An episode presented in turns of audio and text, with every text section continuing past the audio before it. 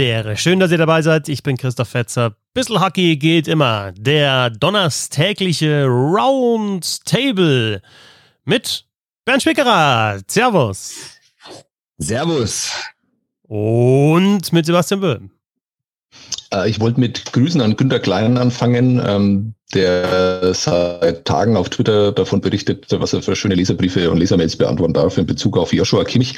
I feel you, Günther. Ich habe nämlich genau das, äh, den gleichen Fehler gemacht, äh, habe mich in dieses Rabbit Hole hinabgewagt. Mir fehlt nur die Leichtigkeit und der Humor von Günter Klein, um das Ganze auf Twitter zu beschreiben.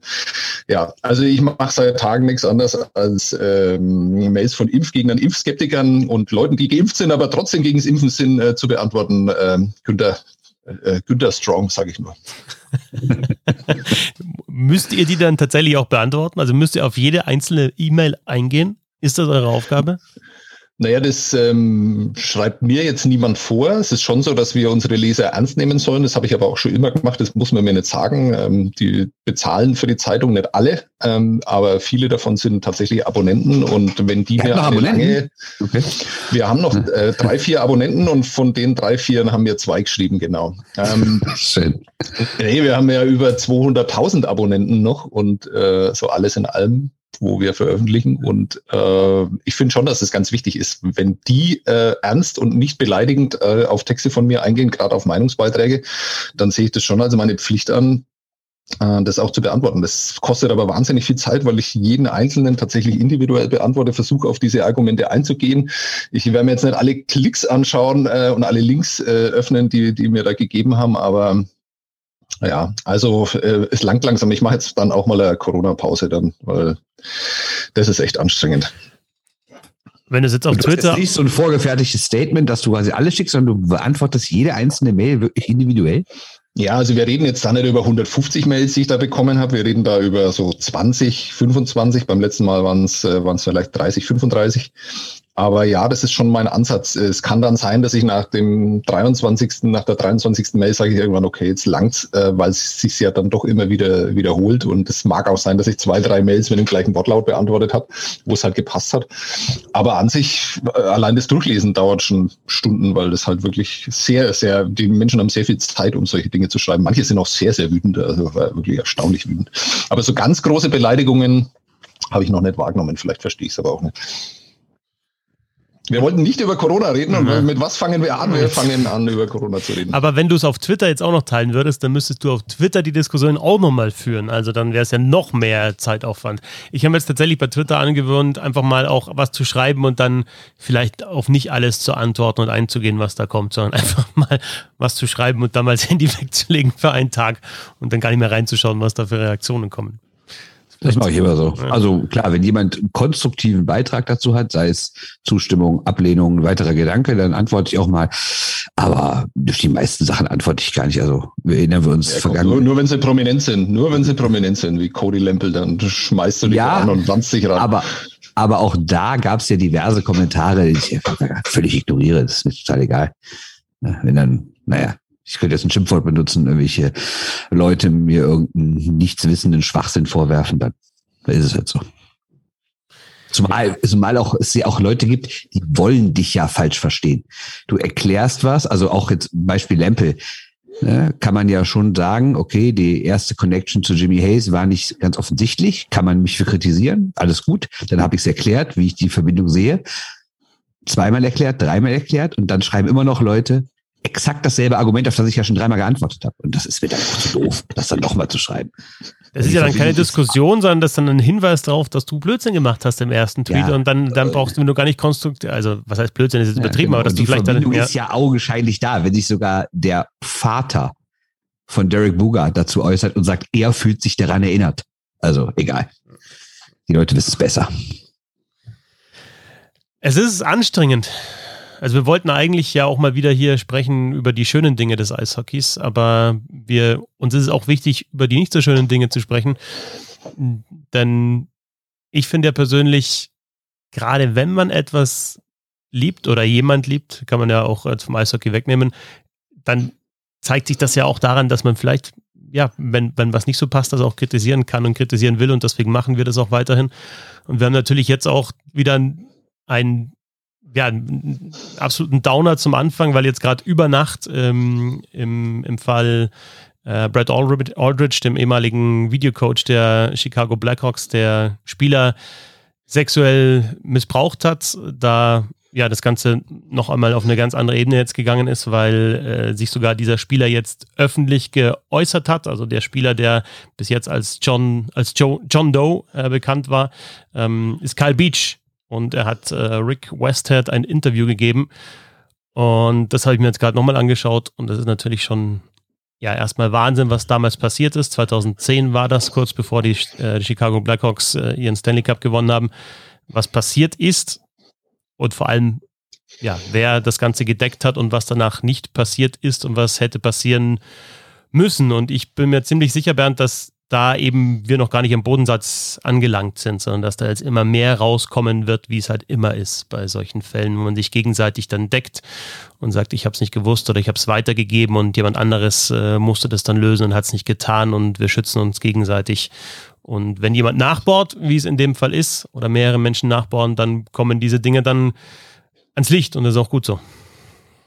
Ja, und ich finde auch, diese Geschichte hat halt zwei Ebenen. Also einmal natürlich die Ebene, was ist da konkret passiert. Und ähm, man kann es so zusammenfassen, dass halt der Videocoach, ohne wir gehen jetzt nicht zu sehr ins Detail, man kann es alles nachlesen, aber wir sind jetzt nicht die, die das nochmal alles nacherzählen müssen, aber nur ganz grob gesagt, der Videocoach hat den damals 21 Jahre alten Kyle Beach ähm, auf sein Zimmer eingeladen. Ich habe es war ein Hotelzimmer.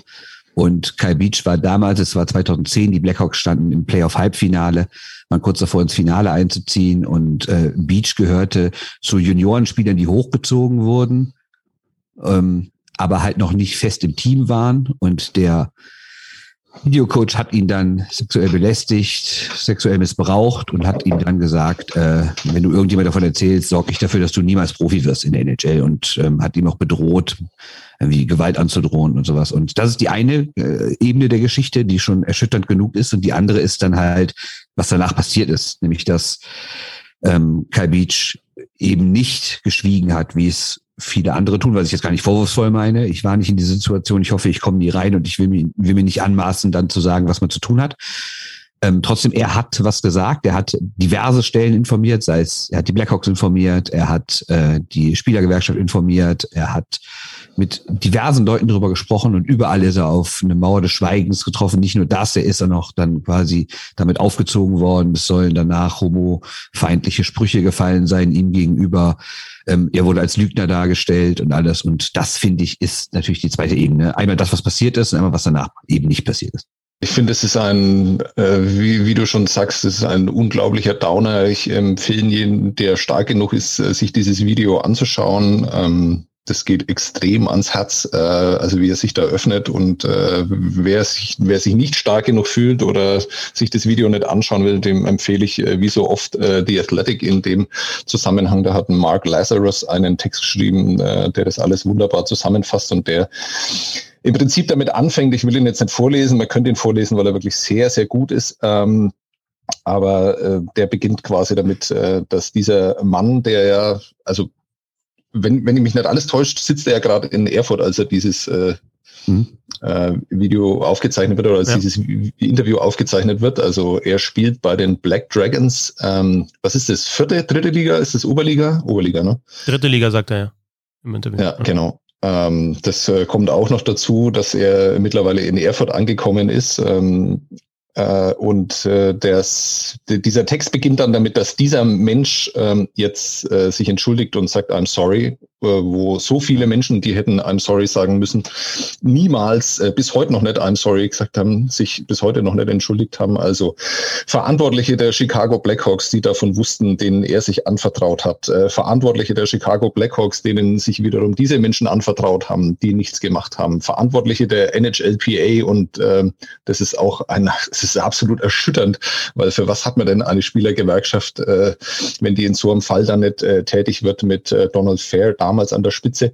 Ähm, das ist absolut schockierend, die bis heute nicht äh, gesagt haben, I'm sorry, zumindest nicht öffentlich. Ich weiß nicht, ob das ähm, irgendwann mal ihm gegenüber so passiert ist. Ich äh, nehme an, nicht. Äh, Verantwortliche der NHL, die irgendwann davon erfahren haben, die äh, nichts gemacht haben. Ähm, Im Prinzip auch die ganzen Rechtsanwälte, die in der ganzen Zeit jetzt dafür gesorgt haben, dass diese Geschichte eben nicht groß wird, die versucht haben, über Formfehler die ganze Geschichte dann irgendwie zu verhindern, dass das dann rauskommt. Und für mich persönlich und ich glaube, das ist sowas, weil ich glaube, dass es solche Dinge immer geben wird. Ähm, ich glaube, dass das, man kann jetzt dann immer sagen, was das Eishockey daraus lernen muss. Wir haben da nur leider über die letzten Jahre zu viele Fälle erlebt, ähm, wo wir sowas hätten sagen wollen und auf sowas hätten hoffen wollen und es ist dann einfach nie passiert und wird auch nicht passieren. Ich glaube, dass es sehr, sehr lang dauert, bis sich da vielleicht irgendwas ändert. Und ich glaube, das fängt damit an, dass sich jeder einfach selber hinterfragt. Und ich glaube, kein Mensch ähm, kann von sich behaupten, dass er nicht. Und ähm, jetzt muss man ganz arg aufpassen, aber jeder hat Dinge wo er schlechtes Gewissen hat, wo er sich äh, fehlverhalten hat, wo er äh, Fehler gemacht hat, äh, unter denen vielleicht andere Leute gelitten haben. Und jetzt behaupte ich nicht, dass ich so einen Fehler gemacht habe wie Joel Quenville oder die Verantwortlichen der Chicago Blackhawks. Aber es gibt Dinge, die verfolgen einen relativ lang und man denkt immer wieder dran, dass man sich da fehlverhalten hat. Und äh, das zeigt einem immer wieder persönlich, ähm, dass man sowas vermeiden muss, dass man einfach äh, im richtigen Moment die richtigen Dinge machen muss. Das weiß man nicht immer, was die richtigen Dinge sind. In dem Fall ist es aber sehr, sehr offensichtlich, was die Menschen damals hätten machen sollen, nämlich äh, Kyle Beach äh, zu schützen. Und zwar scheißegal, wie dann das nächste Eishockeyspiel ausgeht, in dem Fall ja Stanley Cup-Finale. Ähm, und jetzt äh, mache ich noch den ganz großen Swing dann wieder zurück. Was mir dann wiederum auch missfällt, ist, dass ähm, wir jetzt in so einer Gesellschaft leben, wo dann plötzlich alle, die daran beteiligt sind, äh, schlecht sind. Also äh, Quenville als äh, die Person, die ja gestern Abend dann auch noch ähm, an der Bande stand, als die Florida Panthers ihren siebten Sieg in Folge eingefahren haben, 7 zu 0 gestartet sind, ähm, mit einem 4 zu 1 gegen die Boston Bruins. Und da war er hinter der Bande gestanden, obwohl er ein Hearing hat äh, bei Gary Batman und der NHL-Zentrale.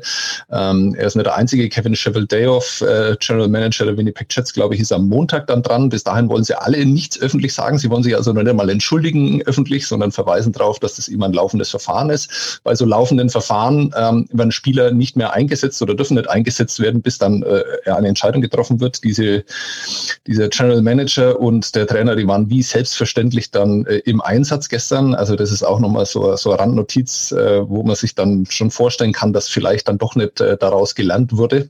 Äh, weil spätestens da hätte man dann ja sagen können, okay, ähm, bis ich ein öffentliches Statement davon abge dazu abgegeben habe, dann muss ich vielleicht nicht unbedingt hinter der Bande stehen. Okay, das ist einer von ganz, ganz vielen Fehlern, die da gemacht worden sind. Aber ich tue mir dann trotzdem schwer damit, diese Menschen, die ja bis vor einem Jahr. Also äh, Quenville gilt als absoluter Players Coach, als Supertrainer, über den jeder nur das Allerbeste sagt. Jonathan Taves ähm, der Captain schlechthin, ähm, einer in der, in der großen Nachfolge von, von Steve Eiserman und äh, diesen ganzen großen kanadischen Führungsfiguren dann steht, ähm, äh, der geht extrem beschädigt aus dieser Geschichte raus, äh, haben sehr viele Leute versagt. Das bedeutet aber nicht, dass alles, was sie gemacht haben und alles, was sie darstellen, jetzt dann auch äh, ganz, ganz schlecht ist. Es ist ähm, eine Geschichte, wo man wirklich sehr, sehr viel lernen kann, glaube ich, auch über sein eigenes Verhalten und wie man äh, Dinge beurteilt. Und ich glaube, da kann der Christoph auch was dazu sagen. Ja, lass mich, lass mich erst nochmal auf, auf das, du hast das Wort Randnotiz äh, verwendet und ich, ich finde, dass in dem Fall ist es eben nicht die Randnotiz, sondern das ist, glaube ich, schon eher fast der springende Punkt. Ja, dass man sagt, ja, jetzt lasst ihn doch da erstmal coachen, jetzt lasst ihn da doch erstmal mit den Spielern reden, den GM, wir machen das dann, wir, wir, wir sprechen schon drüber. Und damals, ja, okay, jetzt habe ich das gehört, dass ein junger Spieler sexuell missbraucht worden von einem unserer Coaches, der hat sich sogar getraut, das anzusprechen und anzuprangern und zu melden.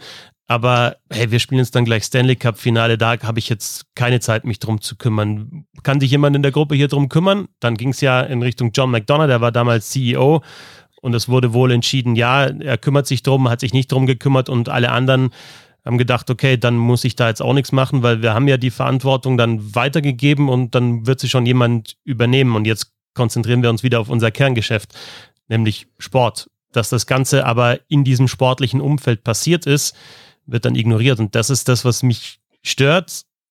Also das macht mich wütend und dieses Verantwortung hin und her schieben und zu wissen, natürlich tief drin, dass man da falsch gehandelt hat, aber sich dann rauszureden, ich habe doch die Verantwortung weitergegeben und der und der ähm, hat dann nicht das getan, was zu, tan, zu tun ist, das stört mich auch.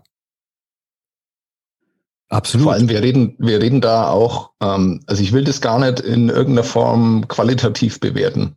Aber wir reden über den, den Videocoach da, ja, also eine Randfigur. Und wenn du jetzt dann die, die Szenen siehst, wie man diesen Mann den Stanley Cup hochhalten lässt äh, auf dem Eis, wie er äh, bei der Parade äh, sich feiern lässt, äh, da dreht es einen Magen um. Und das Erstaunliche finde ich, wie man damit leben kann. Also wie man das tatsächlich, die Mitschuld, die sehr, sehr viele Menschen da tragen, wie man das so beiseite schieben kann und jetzt kann ich mir sogar noch vorstellen, dass in diesem Rausch und in diesem alles fürs Team, alles für den Erfolg, alles für den nächsten Sieg, alles für den Stanley Cup, ähm, das, das, da, da kann ich noch mitgehen, weil ich solche Dynamiken natürlich aus Sportmannschaften auch kenne, in der Beobachtung selber in so einer Sportmannschaft auch äh, aufgewachsen zu sein und sowas. Da habe ich kein Verständnis dafür, aber ich kann es nachvollziehen. Aber in dem Moment, wo dieser Mensch ja dann, also dieser Brad Aldridge, äh, an einem anderen Ort eingesetzt worden ist, mit Minderjährigen dann auch noch, äh, also und dann ja einen 16-Jährigen ähm, missbraucht hat. Also spätestens dann wäre doch der Moment gewesen, wo man sagt, okay, wir haben Riesenscheiße gebaut. Äh, wir haben dafür gesorgt, dass andere Menschen da noch drunter leiden müssen. Das mit Kyle Beach hat man zu dem Zeitpunkt nicht mehr rückgängig machen können. Man hätte alles andere verhindern können. Und spätestens dann hätte man doch dann sagen müssen, okay, wir haben damals einen riesengroßen Fehler gemacht und das über ein Jahrzehnt mit sich rumzutragen, ja, also das ist dann schwer nachvollziehbar, muss ich ganz ehrlich sagen, bei allem Verständnis, das ich jetzt vielleicht dann auch noch für die handelnden Personen gezeigt habe. Und das muss man sich dann natürlich vorstellen, wie es bei Kyle Beach ankam. Das sagt er in dem Interview ganz klar. Er geht nach draußen, er spricht die Themen an, er wird nicht nur quasi nicht gehört, sondern es wird aktiv versucht, oder auch alles zu verhindern, was an Aufklärung passieren könnte. Und dann werden die Blackhawks Meister und du siehst halt, wie dieser Mann, von dem vielleicht nicht alle, das mag ich auch gar nicht beurteilen, aber definitiv einige Leute in der Blackhawks Organisation wussten, was er getan hat. Und es wird einfach, und er wird einfach gefeiert. Er, sein Name ist auf dem Cup so wie ich das richtig verstanden habe. Ne? Dann, wie gesagt, was du schon gesagt hast, Stanley Cup Parade. Er hat den Stanley Cup wie alle Spieler auch für einen Tag nach Hause bekommen. Er war ein völlig gleichberechtigtes Teil dieses Teams, wurde da behandelt, als sei er, als hätte er nichts gemacht. Und Beach sagt ja auch dann im Interview, das habe für ihn darauf gewirkt, als sei er der Lügner, als, hat, als, als sei er völlig alleine und ein ganz entscheidender Satz, der mir echt das Herz gebrochen hat. Es war so, als hätte ich nicht existiert, hat er gesagt. Ne? Also er, meine, man kann sich das gar nicht vorstellen, aber du weißt genau, dieser Mensch hat mir unendliches Leid angetan und vielleicht nicht nur mir, vielleicht auch vorher schon anderen und vielleicht auch nachher anderen. Und er wird aber nur wegen des sportlichen Erfolges, was jetzt auch keine totale Unwichtigkeit ist, wollen wir aber nicht übertreiben, äh, als sei jetzt irgendwie ein Stanley Cup Erfolg für, einen für einen großen Verein total unwichtig oder für die handelnden Personen. Das ist klar, dass das wichtig ist, auch wenn es nur Entertainment ist, Sport. Aber dass das alles dem untergeordnet wird, und zwar in so einem Maße, dass man sich als Opfer denkt, eigentlich ist meine Geschichte hier völlig egal. Ich bin völlig egal. Es geht nur um diesen Cup, alles, was mir widerfahren ist, interessiert überhaupt keinen, solange am Endeffekt der Cup rauskommt. Genau, und ähm, der Christoph, glaube ich, hat es schon gesagt, äh, wie dieser Brad Aldridge den Kyle Beach unter Druck setzt hat, indem er gerade gesagt hat, äh, ich werde dafür sorgen, wenn du da mit rausgehst mit der Geschichte, dass du nie als Profi arbeiten wirst. Und ähm, also ganz so krass kam es nicht, aber Kyle Beach hat als äh, an elf gedrafteter Spieler kein NHL-Spiel. Also im Prinzip ist genau das passiert. Ähm, ohne. Ähm, also und da würde ich jetzt sagen, ist der Einfluss von Brad Aldridge äh, im Nachhinein nicht so groß, aber er hat einfach die Karriere von diesen Menschen äh, kaputt gemacht. Ja, und auch, auch darüber hinaus. Ne? Also Kai Beach erzählt ja ganz klar, dass er viele dumme Sachen nachgemacht hat, weil er einfach auch mental in so ein Loch gefallen ist. Ne? Er, hat, er hat von Alkohol gesprochen, von Drogen, er ist ja nicht genau ins Detail gegangen, aber ähm, man weiß auf jeden Fall, dass er nicht das Leben geführt hat, das er ohne diesen Vorfall geführt hätte. Er sagt ja auch selber, es müsste jemand Unabhängigen geben, mit dem man sprechen kann, wenn sogar der ähm, Mental Skills Coach ist, glaube ich, der genaue Begriff, oder? Für den, für den Doc Gary, von dem er spricht, der ja wohl gar kein richtiger Doktor ist. Aber wenn sogar der ähm, ihn nicht ernst nimmt und irgendwie mit so sexuell konnotierten Witzchen versucht, Zugang zu den Spielern zu bekommen, wenn also die Leute, die eigentlich dafür da sind, dass man sich ihnen anvertraut, da nichts machen oder sogar entgegenwirken, wenn die Spielergewerkschaft, die dafür da ist, wie ihr schon gesagt habt, für die Spieler zu kämpfen und deren Interessen zu vertreten, wenn da nichts passiert, dann muss es ja jemand sein außerhalb des Systems, an dem man sich wenden kann, der auch keinen decken muss, der da einfach kein, kein Pferd im Rennen hat in dem ganzen Geschäft und das dann aufklärt oder das dann weitergibt, dass es Untersuchungen gibt. Weil wenn ich in, in diesem System keinen habe, der, dem ich vertrauen kann und der so ein Problem lösen kann, dann ja, dann wird es auch keinen geben oder Leute werden Leute nicht dazu ermutigt, die Dinge anzusprechen, wenn sie wissen, sie, die, sie sind nicht nur, sie werden da nicht nur nicht ernst genommen, sondern ihnen werden sogar Steine in den Weg gelegt. Und da sind wir ja bei einem der Grundprobleme. Das gilt ja nicht nur jetzt für die Chicago Blackhawks oder die NHL oder generell den Sport. Man sieht's aus, reden wir über Missbrauchsfälle in der katholischen Kirche, was auch immer. Es bringt alles nichts, wenn die, ich nenne sie mal ganz allgemein Beschwerdestellen, intern sind, weil dann wird immer versucht, das Beste für das Unternehmen, die Institution, was auch immer zu tun und nicht das Beste für die betroffene Person. Sondern es geht ja immer nur darum, Schaden vom großen Ganzen abzuwenden, anstatt wirklich klar aufzuklären und zu sagen, okay, wir haben ja ein Problem, dem stellen wir uns und wir müssen auch harte Fragen intern stellen und äh, dann auch für Aufklärung sorgen. Nein, es wird immer versucht zu sagen, ja, ja, komm, das ist blöd, aber komm, nicht nach außen, weil nach außen darf unsere Marke nicht beschädigt werden.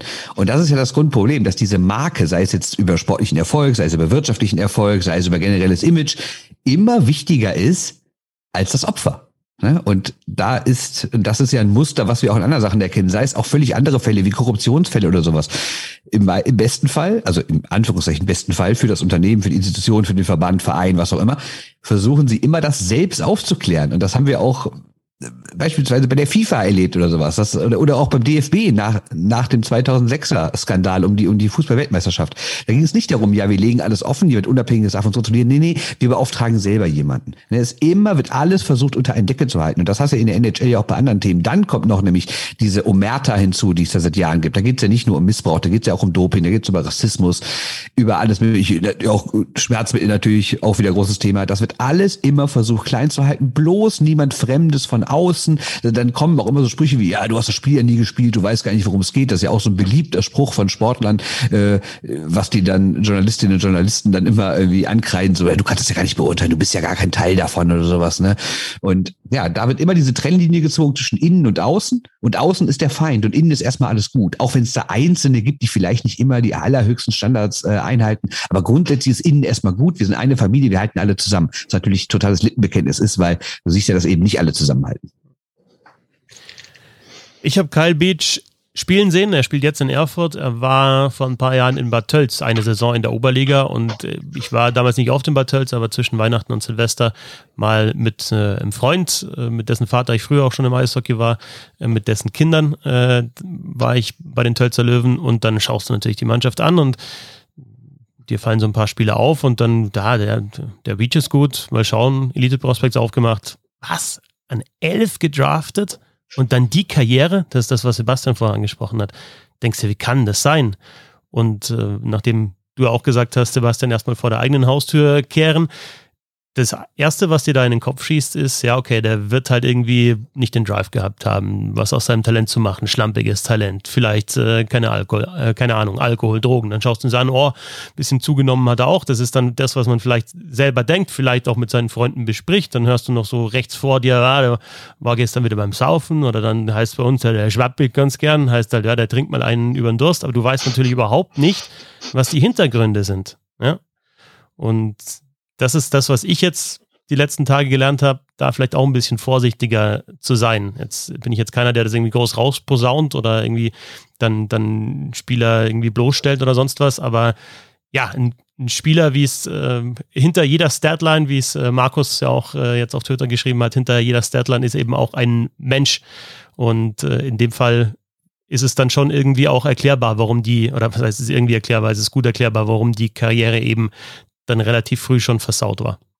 Ja, und das ärgert mich dann auch an mir selber, dass ich dann auch manchmal in diesen, in diesen simplen Kategorien funktionieren, nicht funktionieren gefangen bin. Ne? Also das ist ja irgendwie auch normal, weil gerade Sport ist halt ein Ergebnisding und da geht's, also es, es ist ja einer der wenigen Bereiche im Leben, wo man nach einem Ereignis wirklich ein klares Ding hat. Wenn du einen Film guckst oder weiß nicht, wenn jemand ein Haus baut oder was auch immer alles passiert, da hat man ja nicht ein 2 zu 1, ein 3 zu 4 und der steht in der Tabelle da und der da und der da. Ne? Sondern ähm, das hat man ja nur im Sport. Und ich bin halt auch total darin gefangen, in dieses, okay, in dieses ganz simple Ding, gut, schlecht, funktioniert, funktioniert es nicht, hat was gemacht, hat nichts gemacht. Und du hast völlig recht, wie oft man einfach auch überhaupt keine Ahnung hat, warum denn jemand gut oder schlecht ist. Ne? Und dass das eben nicht nur was mit Einsatz und äh, weiß ich nicht, gibt alles und so komischen Kategorien zu tun hat. Wobei ich finde schon, dass man jetzt da auch nochmal differenzieren muss, weil mag ja sein, dass ihr diese Gedanken habt und äh, jeder von uns hat diese Gedanken, wenn er so manchen Spieler dann sieht. Ähm, aber ihr seid ja jemanden, der das auch nach außen gibt. Und ähm, also ich kann mich jetzt nicht dran erinnern, dass ich irgendwann einmal eine, einen Kommentar von dir gehört habe, Christoph, wo du solche Dinge dann auch geäußert hättest äh, oder solche Spekulationen, die es ja dann im Prinzip sind, warum jemand äh, so nicht funktioniert, äh, wo er eigentlich funktionieren sollte. Dann also und auch beim Band äh, kann ich mich nicht dran erinnern, dass es auch nur ansatzweise irgendeinen Text gab, den du in diese Richtung dann veröffentlicht hast. Ähm, also das ist zwar schön, dass ihr euch dahinter fragt, aber es ist ja doch nochmal ein Unterschied, ähm, wie ihr da journalistisch damit umgeht. Und ähm, ich kann bei euch beiden jetzt nicht erkennen, dass ihr da anfällig seid für solche Dinge. Nee, das stimmt schon. Also klar, sowas schreibt man natürlich nicht. Aber ähm, trotzdem ist man grundsätzlich in diesem Gedankenkonstrukt gefangen. Wer funktioniert, hat alles richtig gemacht. Wer nicht funktioniert, hat alles falsch gemacht und ist es auch selber schuld. Das ist irgendwie immer so ein dummer Gedanke im Sport. Die Namen Joel Quenville und Kevin Cheveldayoff sind ja vorher schon gefallen. Stan Bowman war damals auch im Raum. Er ist jetzt mittlerweile nicht mehr General Manager, heißt Stepped Aside, heißt es. Ähm, also hat das dann anscheinend freiwillig gemacht. Ähm, Quenville und Cheveldayoff natürlich auch nicht mehr in der Organisation. Übrigens, weil wir über Bergevin ja auch schon mal gesprochen haben, der damals in dieser Besprechung, als das auch eben jeder wusste, was passiert ist, nicht mit dabei, Mark Bergevin, der jetzige General Manager der Montreal Canadiens, ob er was weiß oder nicht, äh, sei dahingestellt. Aber Quenville und Cheveldayoff wissen das oder haben es damals gewusst, haben nichts gemacht. Noch einmal, McDonough war damals CEO. Es hieß, dass er sich darum kümmert. Er hat sich nicht darum gekümmert. Aber trotzdem finde ich, wenn ich eben dann merke, dass nichts passiert und habe so eine verantwortungsvolle Position und habe jetzt weiterhin so eine verantwortungsvolle Position, dann kann ich in dieser Position nicht mehr arbeiten. Und klar muss man immer differenzieren und ich finde auch gut, dass du das sagst, Sebastian, aber man muss auch für die Dinge, die man getan hat oder in dem Fall nicht getan hat, gerade stehen. Ja, ja. ich habe da keine klare Antwort drauf. Ich, äh, das ist tatsächlich ein, äh, eine Frage, die möchte ich nicht beantworten müssen, kann sie auch nicht beantworten. Ich weiß es nicht. Ich kann es auch nicht. Ich glaube nur, dass dieser generelle Gedanke vorherrscht, die Plätze in dieser Liga sind rar, egal auf welcher Position, Spieler, Trainer, Manager, was auch immer. Und wenn ich einen habe, dann klammer ich mich dran. Und äh, wenn ich merke, dass in meiner Organisation alle möglichen Leute versuchen, das Thema klein zu halten, bin ich dann der, der seinen Job riskiert, indem er sich auf die Seite des Einzelnen Alleinigen stellt. Also, ne, ich finde das toll, wenn das jemand macht. Aber ich kann mir vorstellen, dass dieser Gedankengang sehr oft da ist, dass man sagt, komm, ist ja nicht meine Baustelle, bevor ich hier meinen Job verliere oder so und irgendwie als Querulant oder sowas der gelte, dann lieber nicht. Ja, gibt es wahrscheinlich auch ein paar, ne, von denen wir überhaupt nie irgendwas erfahren haben. Menschen, die vielleicht im richtigen Moment äh, sich gemeldet haben, ähm, die noch große Karrieren, ob als Spieler, ob als Trainer oder in irgendeiner Form als Funktionär ähm, in diesem Sport erfolgreich gewesen wären, von denen man nie was erfährt. Ne? Das sind dann, um es jetzt mal völlig, äh, also ich will die Dinge nie überhöhen, aber das sind ja dann die wahren Helden eigentlich, die das dann ja. aufgegeben haben. Ne? Und auch was man nie erfährt oder was man vielleicht irgendwann mal erfährt, weil da kann dieser Fall und vor allen Dingen dieses bewegende Interview von gestern Abend vielleicht auch helfen. Also es geht ja auch darum, er sagt ja auch ganz klar, ne, Leute, die das auch erlebt haben, ich werde nicht der Einzige sein. Und das ist ja auch so klar. Ne? Jetzt stürzen sich auch wir natürlich alle auf dieses Thema, weil es einmal da ist, weil es einmal auch sehr, sehr konkret ist, weil bei aller Kritik an den Blackhawks, was, was ich wirklich gut finde, ist, dass sie diesen kompletten Bericht online gestellt haben. Man hätte ja auch einfach so ein bisschen nebulös werden können, einfach sagen, ja, da waren so Sachen, die haben wir nicht gut gemacht, aber gehen nicht genau darauf ein. Sie haben alles komplett ein Dutzende Seiten Investigativbericht online gestellt und ähm, da stehen ja wirklich diese ganzen Sachen drin. Trotzdem sind wir uns natürlich alle darüber im Klaren, dass es nicht der einzige ist, dass es jetzt kein, kein, kein, kein singulärer Fall ist und sowas nie wieder vorkommen wird und sonst nie vorgekommen ist. Ne? Es wird wahrscheinlich ganz, ganz viele von diesen Fällen geben. Und man kann nur hoffen, dass bei allem Schlechten, was jetzt dieser Tag hervorgebracht hat, ist vielleicht was Gutes ist, dass sich dadurch, dass durch den Mut von Kyle Beach sich auch andere Spieler, Spielerinnen auch in anderen Sportarten, in anderen Lebensbereichen vielleicht trauen, mit ihrer Geschichte nach außen zu gehen. Vielleicht gar nicht direkt selbst an die Öffentlichkeit, aber zumindest Stellen zu finden, die einem helfen. Können wir auch noch über den Mut in unserer Branche sprechen? Denn als das Thema aufkam, ähm, war das ja schon mal Thema auch zum Beispiel im 31 Thoughts Podcast ähm, mit, mit Merrick und Friedman, die damals mit äh, Scott Power gesprochen haben, der ja für The Athletic äh, die Chicago Blackhawks gecovert und da war damals ja auch schon das Thema. Jetzt äh, ist jemand, der eben Beat Reporter ist, der ganz nah dran ist an der Mannschaft. Ja, einer, der da nachhaken muss und dann natürlich auch unangenehme Fragen stellen muss und sich mit denen, von denen der Informationen sonst braucht, sportlicher Hinsicht, ist auch verscherzt, sage ich jetzt mal. Könnt ihr was dazu sagen, als zwei, die wirklich sehr, sehr nah dran sind an Mannschaften, wie man eben dann mit solchen Dingen umgeht, wenn man zu Leuten, die in der Organisation arbeiten, gutes Verhältnis hat, weil es eben ein Verhältnis ist, das ja auch gewachsen ist zwischen Verantwortlichen im Verein und Journalist, aber dann eben ja solche, solche unangenehmen Dinge auch erklären muss. Puh, auf die Frage hätte ich mich gerne ein wenig vorbereitet. Die kommt mir jetzt zu spontan, aber ist äh, natürlich total spannend, ähm, vor allem wenn man sich das dann selber vorstellt. Ich muss ein bisschen überlegen, ob ich schon ansatzweise in solche Situationen gekommen bin. Es ist schon so, äh, ich glaube, da kann sich auch keiner davon frei machen, ähm, dass wenn du viel mit Menschen zusammenarbeitest ähm, und dann vielleicht auch äh, so ein Verhältnis hinaus, dass das vielleicht nicht freundschaftlich wird, aber das nicht mehr ganz so professionell ist, weil du halt jemanden einfach gut leiden kannst. Also ich habe da nie einen Hehl draus gemacht, dass ich zum Beispiel Rob Wilson sehr sympathisch fand, Kurt Kleinendorf fand ich sehr sympathisch, also diese ganzen Trainer. Und da muss man sich schon immer hinterfragen, inwiefern das auch auf die Berichterstattung dann abfärbt. Aber ähm, ja, ich, ich weiß es nicht. Aber es ist, finde ich schon, äh, dass auf diesem nordamerikanischen Markt äh, Journalismus dann doch ernster genommen wird, als es vielleicht bei uns manchmal der Fall ist. Und ich glaube schon, dass es da Dinge gibt, äh, von denen man äh, lernen kann und die man sich dann abschauen kann und die man sich auch vornehmen muss, ähm, sollte man selber in solche Situationen kommen. Ja, ich kann da auch nicht großartiges Beispiel zu nennen, weil so ein Thema habe ich noch nie, äh, wie, über so ein Thema habe ich noch nie berichtet, also zumindest nicht bei Leuten, die ich, die ich kenne. Ähm, klar berichtet man mal rein sportliche Themen, was nicht läuft. Man macht auch vielleicht mal was, schreibt noch mal was über Wirtschaftliches oder jetzt in der äh, DEB Franz Reinde Geschichte schreibt man dann auch mal Sachen, die den Leuten, über die man schreibt, nicht, gefällt, nicht gefallen. Aber das ist ja alles nicht mit so einem Fall zu vergleichen. Deshalb ähm, kann ich da ehrlich gesagt gar nichts zu sagen.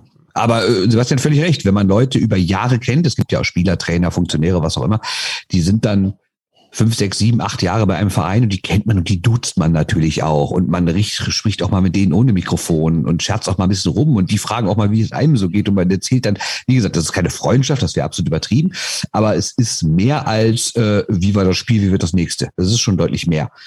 Und ja, es ist dann bestimmt nicht immer so einfach, die auch mal voll in die Pfanne zu hauen, ne? aber bisher habe ich es rein sportlicher Ebene immer getan darüber hinaus, ähm, ich hoffe, dass ich nicht in die Situation komme, aber nicht, weil ich mich davor fürchte, sondern weil ich hoffe, dass es keinen Anlass für die Situation gibt. Ich aber nicht so blauäugig zu denken, dass es nicht irgendwann passieren kann oder vielleicht sogar schon passiert ist und ich einfach nichts davon weiß. Ich habe die Frage losgestellt, weil, also ich denke auch, wenn, wenn jetzt Rick Westhead zum Beispiel da nicht so dahinter geblieben wäre, dann, das hat jetzt auch Kyle Beach in einem Interview gesagt, dann wäre wahrscheinlich auch nicht alles rausgekommen und vielleicht hätte sich auch Kyle Beach nicht getraut, dieses Interview zu geben oder das eben ja öffentlich zu machen oder zu sagen, dass, dass er das war und, und eben auch sein Gesicht zu zeigen. Insofern, auch da ist ja dann wieder das Thema, es braucht einfach unabhängige Kontrollinstanzen und die auch funktionieren müssen. Eben, auf NHL.com hättest du das nicht gelesen. Ne? Ja, also, eben, ja. das ist es wieder. Also, ohne den Leuten einen Vorwurf zu machen, ist auch einfach ihr Job, die Liga gut dastehen zu lassen. Aber da ist wieder das Problem mit Innen und Außen. Ganz kurz noch, weil wir gerade bei eben den, den unerfreulichen Dingen sind, auch nochmal zum Thema Corona. Ich glaube, ich verweise Bernd einfach, was aktuell in der in der DL, DL passiert an, an die Shorthanded News. Ihr habt das sehr ausführlich dann besprochen jetzt im aktuellen Podcast. Es ist für mich momentan extrem schwierig, da irgendwie sportlich zur Liga was zu sagen, weil es einfach drunter und drüber geht, sich Regelungen ändern, manche Mannschaften in kompletter Stärke antreten, andere, wie jetzt zum Beispiel München, unter der Woche gegen Bietigheim eben auffüllen müssen, weil ein Teil de des Teams in Quarantäne ist mm, und es auch gar nicht klar ist, welche Mannschaft darf jetzt nicht spielen, welche will vielleicht auch gar nicht spielen, weil sie nicht genügend ja, Spieler hat, die, die auch das Niveau haben für die Liga. Also momentan ein bisschen drunter und drüber. So, so verfolge ich das. Ich bin jetzt aber auch, ich meine, ich bereite meine Spiele vor und sehe dann, okay, der hat noch kein DL-Spiel und informiere mich dann über den Spieler. Aber ich, ich habe jetzt auch da keine, keine weiteren Hintergründe. Deswegen würde ich sagen, ähm, Bernd, ihr habt ja wirklich recht ausführlich drüber gesprochen. Insofern braucht man das fast hier jetzt nicht unbedingt nochmal aufmachen. Groß. Nö, ist ja auch draußen das, ist ja auch genug drüber verfügbar. Spiele fallen aus, gibt ein neues Testprozedere, es werden Impfzahlen verkündet, hinter die man mal ein leichtes Fragezeichen setzen kann. Und jetzt gucken wir einfach mal, wie es sich in den nächsten Wochen entwickelt in dieser Liga, ob noch für alle Spiele nachholen, also alle Spiele wirklich nachgeholt werden können, wie viel noch ausfallen, was es für die Tabelle bedeutet, was es für Auf- und Abstieg bedeutet. Da gibt es ja noch diverse Fragen und die werden in den nächsten Wochen bestimmt noch da sein. Eigentlich hatten wir uns für diese Sendung vorgenommen, mal positiv über Eishockey zu sprechen, ähm, weil es ja doch ein Spiel ist, das uns sehr, sehr viel Spaß macht und das wir gerne schauen und das wir gerne verfolgen. Die, die aktuellen Ereignisse holen einen dann immer an und, und ein und uns ist es auch wichtig, dass wir über diese aktuellen Ereignisse dann sprechen und auch ausführlich sprechen, weil Eishockey eben nicht immer schön ist. Aber irgendein Grund, Sebastian, muss es ja geben, warum uns alle drei dieses Spiel so begeistert und vor allem schon so lange begeistert und auch, da spreche ich jetzt nur für mich, immer begeistern wird, denn da bin ich mir ziemlich sicher. Ja, wir haben ja davor schon drüber geredet, ob das jetzt so sinnvoll ist, das trotzdem zu machen, äh, nachdem man da wirklich ja über sehr, sehr ernstes Thema zunächst mal redet und dann äh, nimmt man diesem Thema dann die Ernsthaftigkeit und nimmt man den Dingen, die man da ausgeführt hat, dann die Ernsthaftigkeit, indem man dann drüber redet, wie, äh, wie wunderschön ja dieser Sport dann doch sein kann. Ich finde aber gerade deshalb, und äh, das hast du vorhin sehr schön ausgedrückt mit dem, ähm, gerade wenn man was liebt, dann muss man da auch dann kritisch sein. Ähm, mir ging das einfach über diese Roundtables in letzter Zeit ganz oft ähm, immer in die richtige Richtung. Ich fand es immer sehr gut, äh, kontrovers über viele Dinge diskutiert, äh, die unangenehm sind für den Sport, für Einzelne, die in dem Sport äh, beteiligt sind. Äh, das werden wir auch sicherlich weitermachen. Wir haben aber fand ich ein bisschen zu wenig drüber geredet, wie großartig viele Dinge halt äh, dann doch sein können. Und ähm, deswegen war es mir Anliegen, dass wir da mal drüber reden. Und das machen wir jetzt dann trotzdem noch. Äh, mag äh, vielleicht manchen geben, der das etwas verstörend findet. Äh, ich bin mir äh, auch nicht restlos sicher, ob das jetzt richtig ist, aber ich glaube, wir wollten ganz kurz mal skizzieren, wie wir zum Eishockey gekommen sind.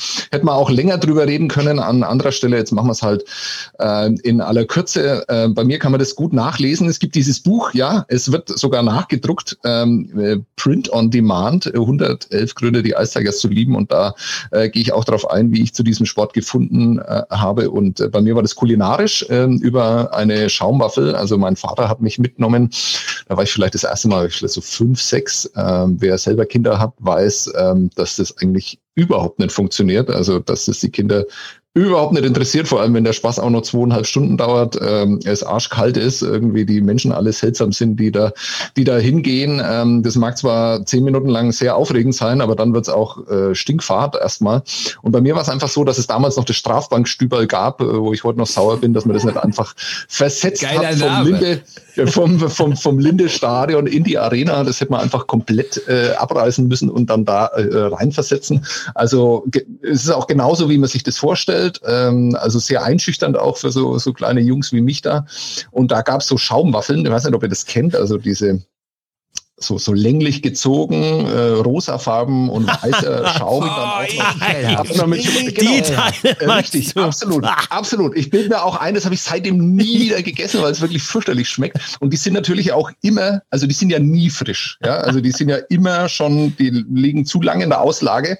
Und äh, weiß nicht, in der Verzweiflung meines Vaters oder wie auch immer, äh, hat er mir dann so eine Schaumwaffe gekauft, weil das auf Kinder irgendwie sehr, sehr attraktiv wirkt. Und dann gab es eben dann immer, wenn ich da hingegangen bin, gab es dann eben auch so eine Schaumwaffel und das musste natürlich dann immer nach hinten hinausgezogen werden, damit ich dann möglichst lang äh, das überstehe, beziehungsweise mein Vater nicht zu genervt ist von seinem, von seinem Anhängsel, das er da mit dabei hat. Und ähm, ja, also mit der Schaumwaffel hat alles angefangen, das ist, glaube ich, sogar der erste Satz in meinem Buch. Und ähm, dann war das so, dass ich eigentlich auch weniger über das Geschehen auf dem Eis äh, zu dieser Liebe gefunden habe, sondern ähm, das ist auch strange, aber ich habe mittlerweile festgestellt, dass es vielen Menschen so geht, eher so über Statistiken. Also mein Vater ist ein großer Statistikfreund in jeglicher Hinsicht und der hat natürlich auch diese äh, Almanachs äh, gesammelt damals, diese Eishockey-Almanachs und die habe ich durchgearbeitet, habe dann selber Dinge nachgespielt. Ich war äh, Larianov, ich war Makarov äh, bei mir zu Hause äh, mit einem Spazierstock, den ich von meinem Opa bekommen habe äh, und so einem kleinen Ball.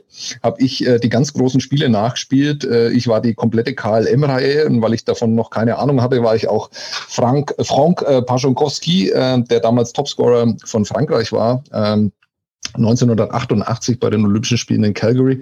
Und darüber hat sich dann irgendwie so eine, eine Manie entwickelt, bis ich dann irgendwann kapiert habe, dass ähm, das Spiel, das da auf dem Eis stattfindet, quasi die Grundlage für diese Zahlen ist und natürlich auch für die Schaumwaffel.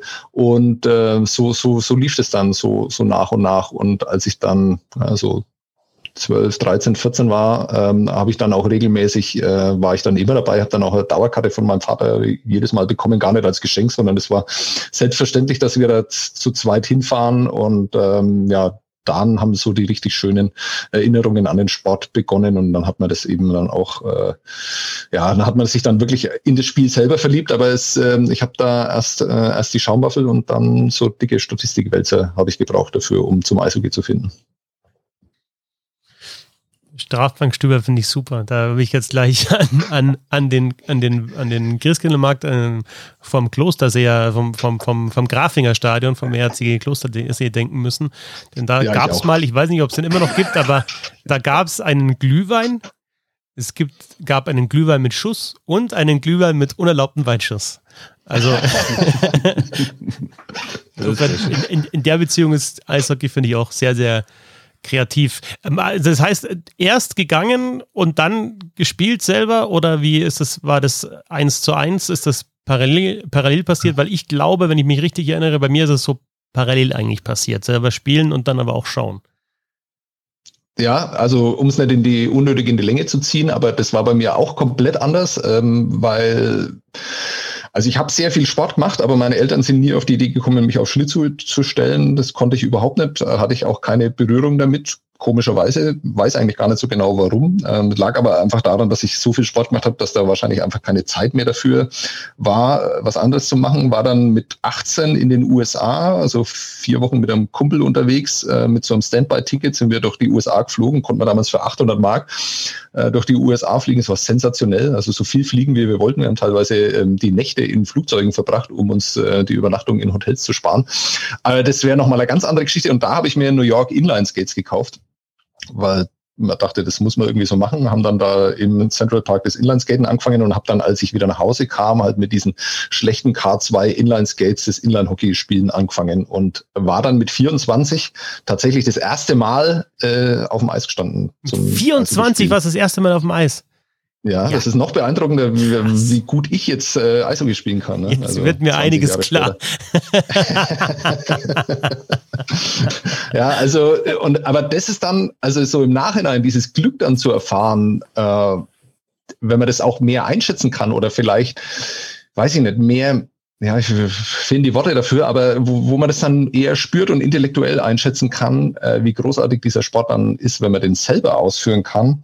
Und das im hohen Alter von 24 und jetzt ja dann auch noch mit 44, ähm, das hat mir auch immer sehr viel gegeben. Äh, ja. Und du warst Du bist über den Weiher zum Eishockey gekommen, oder was? Ja, bei uns war es ja tatsächlich so, dass vor 30 Jahren die Seen sogar noch zugefroren sind, relativ zuverlässig. Und mich hat mal völlig weg vom Stadion an dem Sport schon immer fasziniert eigentlich, dass man, dass es so ein, das ist jetzt vielleicht ein bisschen überhöht, aber dass es so ein Geschenk ist, dass man den überhaupt ausführen kann, weil ich habe den nicht im Verein gespielt, deswegen konnte ich nicht in die Eishalle. Aber du brauchst, also du, es, es muss was passieren, damit du überhaupt diesen Sport ausführen kannst. Und jetzt kann man natürlich sagen, okay, es ist total blöd, weil wenn der See nicht zu ist, dann, dann geht's nicht und dann ist vielleicht irgendwann schneit's drauf, dann geht's auch nicht mehr. Aber mich hat das, glaube ich, schon als Kind fasziniert, dass du eben diesen einen Moment brauchst und dann ruft dich jemand an. Damals gab es noch keine Handys und sagt, und dann heißt, der See ist zu. Und dann fährst du hin und weißt nicht, hat es jetzt da schon drauf geschneit oder nicht. Und dann siehst du, dass da absolutes Spiegeleis ist und es ist perfekt und du weißt, das ist jetzt vielleicht heute noch so und dann noch einen Tag danach und dann ist es schon wieder vorbei.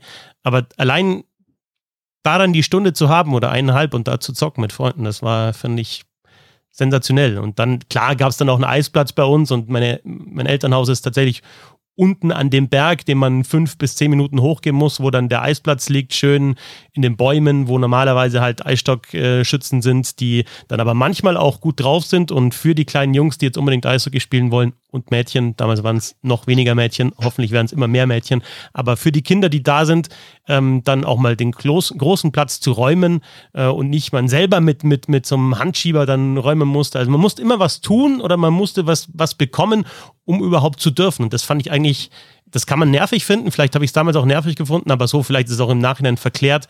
Im Nachhinein finde ich das sensationell. Ich war vor ein paar Jahren mal auf Föhr und ähm, da habe dann Kite-Kurs gemacht und äh, da kam dann jeden Tag der Anruf, ja, Wind ablandig, ja, zu wenig Wind, ja, zu viel Wind. Und da kannst du natürlich ausflippen, aber ich habe mir gedacht, geil, du brauchst jetzt genau die richtigen Bedingungen und wenn du die bekommst, wenn du sie geschenkt bekommst, dann kannst du Kitesurfen lernen. Und das fand ich irgendwie cool. So, Herr Schwickerath, also diese Voralpenromantik und die, die Schaumwaffel, da möchte ich jetzt sehen, wie du da noch einen draufsetzen kannst. Boah, gar nicht so richtig. Ich bin ja auch Großstadtkind und habe deswegen ähm, eigentlich nicht so die großen Naturerlebnisse gehabt. Ähm, also bei mir ist es auch das Klassische mit Vater an der Hand. Ne? Mein Vater war schon immer sehr sportinteressiert. Wir sind schon ganz früh, ich glaube, ich war mit fünf Jahren zum ersten Mal beim Fußball bei Fortuna. Und dann sind wir auch relativ schnell danach, ein, zwei Jahre danach auch zum Eishockey gegangen, weil also meine Eltern kommen nicht ursprünglich aus Düsseldorf, aber mein Vater ist schon ganz früh, hat eine Ausbildung schon äh, in Düsseldorf gemacht und das war natürlich die ganz große DEG-Zeit, 60er, 70er und sowas und ist dann immer dahin gegangen. Und ähm, dann so Ende 80er, Anfang 90er war ja dann wieder eine große DEG-Zeit und da, da war es ja damals wirklich nicht möglich, Tickets zu bekommen oder ganz, ganz selten. Und irgendwann kam am anderen und sagt, wir haben Karten für ein DEG-Spiel, sogar Finale. Und dann waren wir beim Finalspiel und ich war einfach komplett geflasht von dieser Halle. Also man muss sagen, ich habe als Kind schon sehr gern gesungen. Ich fand Musikunterricht auch immer cool in der Schule, wenn wir alle so zusammen singen. Merkt man also jetzt im Podcast nicht, auch immer. Nee, nicht, nicht alleine singen, ne? sondern so, so in der Gruppe singen, so zusammen ein Lied singen. Das fand ich immer gut. Und ich war halt völlig fasziniert davon, von diesem Klassiker, du kommst in die Halle, es ist unfassbar eng. Das Spiel fängt erst in anderthalb Stunden an, aber es ist komplett voll. Überall wurde geraucht und gesoffen. Ich natürlich nicht, aber ich war völlig fasziniert davon. Diese rot-gelben Strickpullis, diese ganzen Aufnäher, diese ganzen Trikots, die Fahnen, diese ganze Atmosphäre in dieser Halle, dass es irgendwie auch kalt ist. Und dann wurde halt irgendwann gesungen und dann halt nicht nur so aggressiv, sondern auch so langsame Lieder, wie zum Beispiel das Altbelied am Anfang, die ganzen Wunderkerzen und so. Und das Spiel an sich hat mich noch gar nicht so interessiert. Es war für mich einfach ein großes Spektakel, da einfach wieder gesungen und gefeiert wurde. Dann kam natürlich irgendwann hinzu, die Geld fast immer gewonnen in der damaligen Zeit. Das findet man dann natürlich auch nicht schlecht, wenn man weiß, das ist irgendwie doch unsere Mannschaft hier aus unserer Stadt. Und ähm, ja, und dann kam es auch so bei euch dann irgendwann auch mal zum selber Spielen. Also ich habe natürlich klassisch erst Fußball gespielt, ich habe relativ früh Basketball gespielt und dann haben wir aber ähm, auch äh, mit Eishockey angefangen, aber nicht quasi mit Eishockey an sich, wirklich auf Eis, weil hier gibt's nun mal äh, kein richtiges Eis, sondern äh, auch mit Street Hockey. Dann haben wir uns, ich weiß noch, der, der Opa von einem guten Freund von mir war äh, Platzwart vom örtlichen Tennisverein. Und da lagen so Dachlatten rum und dann haben wir die Dachlatten durften wir mitnehmen und ein ausrangiertes Netz vom Tennis. Und da haben wir uns daraus selber Tore gebaut und haben dann angefangen zu spielen, schon recht früh, also so, so mit 10, 11, 12 Jahren oder so. Und dann haben wir schon wirklich Nachmittage, ganze Sonntage durchgezockt mit immer mehr Leuten.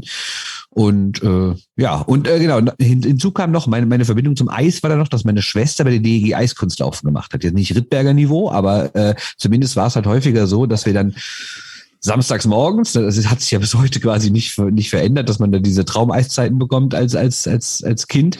Und dann musste die irgendwie um sieben, acht Uhr morgens, musste die ihre Runden drehen an der Bremenstraße und äh, ja, dann konnte ich natürlich als kleiner Junge, ich bin, äh, ich bin der kleine Bruder meiner Schwester, konnte ich natürlich nicht allein zu Hause bleiben und dann saßen wir da samstags morgens um sieben, acht Uhr an der Bremenstraße und dann suchen für meine Schwester aus Kniefeld. Ne? Also deswegen hatte ich dann da auch immer so die Verhältnis, Verhältnis und das war dann immer ganz komisch für mich, wenn ich dann diese leere Halle gesehen habe, totale Stille und irgendwie diese Woche später war ich da beim Spiel und das, der Laden ist explodiert. Und das fand ich immer auch schon so faszinierend. Fernab davon, was auf dem Eis passiert, einfach diese, was Zuschauer aus einem Ort machen können, hat mich komplett fasziniert, ehrlich gesagt, damals schon. Und vor allem dieses Singen war halt das Tollste für mich. Aber diese Stille vor einem Spiel ist doch auch sensationell, oder? So eine, eine kalte Halle reinzukommen. Bei, ich meine, ich glaube, ich bin bei meinen Jobs immer früher da als ihr, äh, weil, weil wir da die. Auf jeden Fall. Ja, ja. Nee, aber da kannst, also ich mag das total, dann in die, in die leere Halle reinzugehen und sich einfach mal auf irgendeinem Platz zu sitzen, äh, zu setzen und zu wissen, okay, hier geht's jetzt in eineinhalb Stunden geht's hier ab, sowohl auf den Rängen als auch auf dem Eis. Und selbst, ich mag ja, bin ja jetzt auch kein Geheimnis, eher Freund dieser etwas älteren Hallen, also der klassischen Eishallen, aber wenn du zum Beispiel da in, in Köln oder in Düsseldorf unten reinkommst, also das erste Mal in der Lanxess Arena war und schaust dir dann diese Ränge an, das ist schon auch wirklich mächtig. Also dann einfach so ein großes Stadion und dann stellst du vor, okay, da sind dann, wenn es ausverkauft ist, 16, 17, 18.000 Zuschauer da. Das ist schon beeindruckend, finde ich schon. Ne? Und das ist genau so ein Punkt. Deswegen, als Sebastian die Tage sagte, lass uns mal das nochmal irgendwie ne, hier besprechen, was wir gut finden und sowas. Ich war ja am Montag beim Training bei der DEG und da ist mir nochmal genau bewusst geworden, da, was ich als Kind schon so faszinierend fand, dass man Eishockey halt sinnlich erleben kann. Und ich meine nicht besinnlich, ne, sondern ich meine mit den Sinnen erleben kann. Ich stand an der, am Plexiglas, die Kälte zieht so langsam hoch unter deine Schuhe, in deine Hose. Ne, es wird irgendwie kalt am Körper. Du hörst die Schlittschuhe, du hörst äh, du hörst den Puck, der gegen die Bande knallt, du hörst diese Kommandos, du riechst, weil das ja auch manchmal nach Schweiß riecht, oder du riechst das Tape und sowas, ne, oder sonstige Sachen. Und das hat mich im Eishockey schon immer mehr fasziniert als in anderen Sportarten, wie sehr du es halt sinnlich erleben kannst. Und das hatte ich als Kind schon. Und jetzt am vergangenen Montag, als ich da stand in der Halle und, also die trainieren ja im Dom und habe dann in diesem leeren, großen Dom gestanden und mir dieses Training angeguckt, hatte ich wieder exakt das gleiche Gefühl, was ich, weiß ich nicht, vor 30, äh, 35 Jahren hatte. Genau, und dann donnert Marco Novak genau mit einem Schlagschuss den Puck an die Bande, an die Plexiglasscheibe, an der genau du stehst, dann vielleicht noch de deine Stirn ablegst, weil du vielleicht ein wenig müde bist von der Nacht zuvor. Und dann gehst du schön mit einem Tinnitus raus und äh, mit, einem, mit einem Zittergefühl. Ja, dann kannst du es so richtig erleben. Das machen nicht, aber das bei euch auch. Machen die das bei euch auch, die, die Spieler? Äh, so gern. Jedes theoretisch Mal. Ja. Irgendeiner. Ja. ja. Aber ich muss sagen, dass ich immer noch zurückzucke. Ne, wobei eigentlich weiß man ja, dass nichts passiert, aber ich stehe da dahinter nee. und der Puck kommt nicht zuck sofort zurück. okay, wir, wir wollten ja jetzt noch das Ganze noch ein bisschen ausweiten. Ich glaube, äh, das sparen wir uns auf, weil erstens mal wird es jetzt ziemlich lang und da sind noch zwei, drei schöne Gedanken dabei, die können wir dann mal anders noch formulieren. Aber mit diesem Zurückzucken äh, kann ich auch was, äh, kann ich auch was erzählen. Irgendwie zwei, vor zwei Heimspielen, als die Eistagers noch an der DL haben teilnehmen dürfen, das ist ja seit Wochen nicht mehr der Fall. Ähm, kommt ein, ein Schlagschuss oder ein, ja, Schlagschuss war es natürlich nicht, sonst würde er nicht auf die Pressetribüne kommen, aber jedenfalls fliegt ein Puck da genau drüber und vor mir waren Thiel Fauler, Jan Axel Allerwara und Tim Regan, der Co-Trainer vom ERC Ingolstadt, um ähm, zu scouten. Also Thiel Fowler war wegen Pilou da, um den anzuschauen für die Arizona Coyotes. Äh, lustigerweise war sein Nachfolger neben ihm gesessen. Die haben gar nicht so viel miteinander geredet, wie man vielleicht annehmen sollte. Aber Tim Regan und äh, Jan-Axel Aller war scheinen, scheinen ein sehr gutes Verhältnis zu haben. Jedenfalls zucken die dann halt weg, weil der Puck dann kommt und ich mache gar nichts. Ich mache überhaupt nichts und denke mir, naja, der geht ja eh unter mir rein und spüre dann, wie der Puck äh, an meiner Wade vorbeigeht weil das halt offen ist unter dem Tisch und ich sehe das halt gar nicht und habe vergessen, dass ich äh, unterhalb äh, meiner, meiner Brust immer noch äh, Körper habe, den ich hätte schützen müssen. Du dachtest, du Nachrichtensprecher. Und, und, ja, genau. Und, und schlägt dann hinter mir an den Beton ein und ich denke mir, wow, wenn der mich getroffen hätte, also Schien- und Wadenbeinbruch, das wäre äh, richtig krass gewesen. Und die Leute neben mir haben mich völlig fassungslos angeschaut, weil ich mich keinen Millimeter bewegt habe.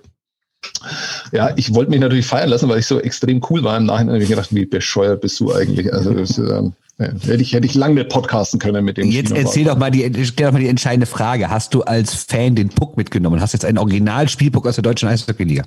Ich hätte ihn einfach liegen lassen, aber der ähm, Pressesprecher neben mir, der hat dann quasi, wie als hätte ich mein erstes NHL-Tor gemacht, äh, den Puck für mich aufbewahrt. Und ich, äh, der, da habe ich jetzt meinen Tee draufstehen. Genau. Also. Da, Sehr schön. Da, da steht ich habe ja auch ein Original von der vergangenen Saison. Also wir erinnern uns, erster Spieltag, vergangene Saison, Geisterspiel, Köln gegen Düsseldorf. Und dann flog ein Puck nach wenigen Minuten auch drei Sitze und zwei Reihen vor mir. Ich bin natürlich aufgestanden, habe ihn mir geholt, weil ich dachte, das ist historisch, das allererste Geisterspiel der deutschen Eishockeyliga in dieser Corona-Saison. Und davon habe ich den allerersten Puck, den habe ich jetzt ah, Und dann oh, wollte der irgendwann mal das deutsche, die deutsche Eishockey ein Museum machen will. Ja, genau. Da Meine Kontonummer. Hab, habt ihr euch dann schön auch äh, Tape dran geklebt an diese Pucks und habt euch dann draufgeschrieben das Datum und was da beinahe passiert wäre bei Sebastian das gebrochene Bein oder bei Bernd, was da passiert ist und habt dann irgendwo Brauchen wir nicht, weil es steht drauf offizieller Spielpuck-Saison 2021 was soll es sonst sein? Ja. Aber ich habe den ersten Geisterspielpuck, wollte ich nur sagen. Wow. Ich habe mich immer gefragt, wo der ist, aber jetzt weiß ich es. Jetzt weiß es. Hm. Ich glaube, die Frage, ob es richtig war, das zu machen oder nicht, ist beantwortet. Ähm, es, es, sorgt für ein schönes Gefühl und das ist doch gut. Und ich glaube, wir vertiefen das einfach dann in einer der nächsten Sendungen nochmal und ähm, kramen dann immer mal wieder raus, was, was wir so cool finden am Eishockey. Danke ja, für die Idee, Sebastian. ja, was finden wir am coolsten bei Bissel Hockey? Die Quizzes. Yeah. Die Quizzes. Quiz. Ähm, wir machen einen Klassiker in einer etwas anderen Form heute. Äh, das also kein Klassiker. Tuppo, Huppo, ja, ähm, oh es, es hieß ursprünglich äh, Ring of Dreams Edition, stimmt aber nicht ganz, äh, For the Love of the Game Edition. Ja. Ähm, ich bin mir gar nicht so sicher, ob dieses Spiel tatsächlich so funktioniert. Heute funktioniert es ebenso. Ähm, ich habe sieben Ereignisse rausgesucht und ihr kriegt drei Hinweise zu diesen Ereignissen äh, und müsst draufkommen, um welches Ereignis es geht. Es hat in irgendeiner Form was mit ganz, ganz großem und ganz bekanntem Eishockey zu tun. Es sind sieben an der Zahl. Ähm, hat das Heimspiel? Da, da habt ihr immer auch noch so Spiele vorbereitet. Äh, Habe ich natürlich jetzt nicht. Äh, machen wir ähm, mit einer Schätzfrage. Ja, mit einer Schätzfrage. Wie viele Spieler des EHC Red Bull München sind denn äh, geimpft?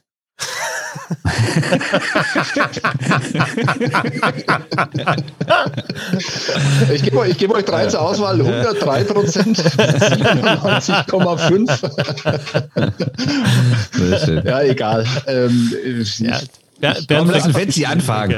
Ja, der Christoph fängt an. Der war früher auf dem Eis, der darf jetzt auch früher Schnick, schnack, schnuck, ja, genau. hätte ich halt gesagt. Best, aber. Of, Best of Seven, Best of Seven, wer als erstes vier richtig errät, hat dieses Spiel gewonnen. Danke für die ähm, Erklärung von Best of Seven.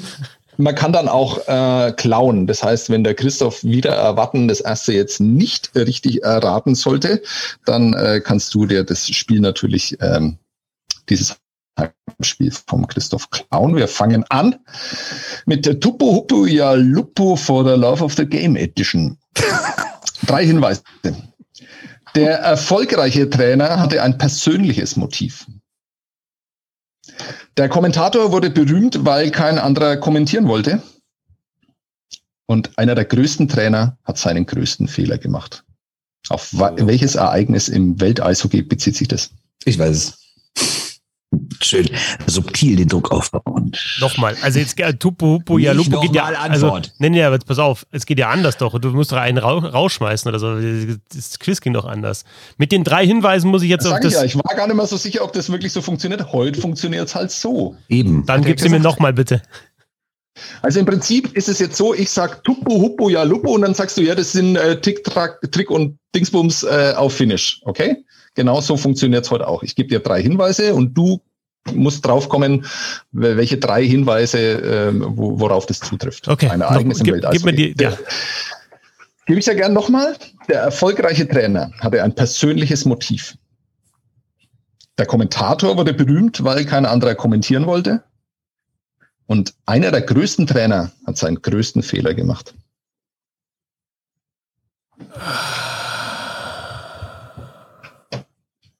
Persönliches Motiv. Ja, komme ich nicht drauf, tut mir leid. Okay, dann sage ich, oder? Ja, na klar. Wobei ich bin mir gar nicht sicher, weil das eine weiß ich nicht, aber ich glaube, das mit dem größten Fehler kann ja nur Tretjak sein, deswegen muss es Miracle on Ice sein. Ja, sehr gut, Bernd. Und der Reporter ist auch klar, aber, aber was meinst du mit dem persönlichen Motiv? Ja, Herb Brooks ähm, ist ja 1960 als letzter Spieler aus dem Olympia-Aufgebot gestrichen worden. Ah, ja, ja, ja, ja, richtig. Und, und da, ist, da hat, hat dann nicht Gold gewonnen. Okay, alles klar. Genau, äh, was ja, ja, so im Nachhinein ähm, irgendwie so erklärt man sich ja seinen Ehrgeiz oder wie auch immer sein, sein okay, das seine Genialität. Genau. Und ähm, der Kommentator, also Do You Believe in Miracles, heißt ähm, Al Michaels und ähm, der ist tatsächlich nur zu dem Job gekommen, weil sie einfach keinen anderer gefunden ja. hat äh, für dieses komische Spiel. Äh, genau. Und Tretjak ist auch klar. Der Bernd macht weiter. Ich äh, gebe wieder drei Hinweise. Mhm. Sergei Mylnikov ist immer im Bild, aber niemand spricht über ihn. Schuld war Alexander Semak und nach dem Austragungsort wurde ein Musical benannt. Puh. Nicht gesagt, dass das so leicht weitergeht. Nee, nee, schon klar.